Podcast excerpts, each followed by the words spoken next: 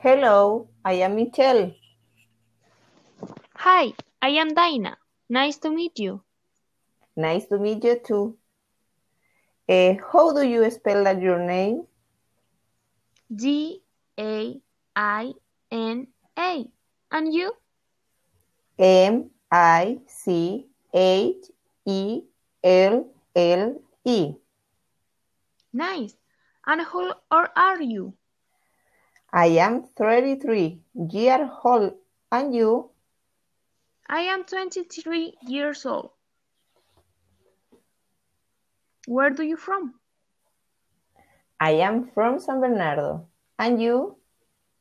I am from Paine. It is very beautiful.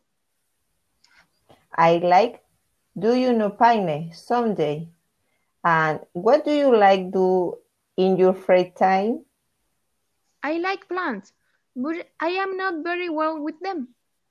I am going step by step. For me, to read is very important. I have do many books.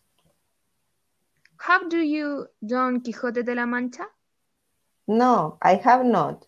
I will try to get it. I am sorry, Michelle. My class started. I have to go.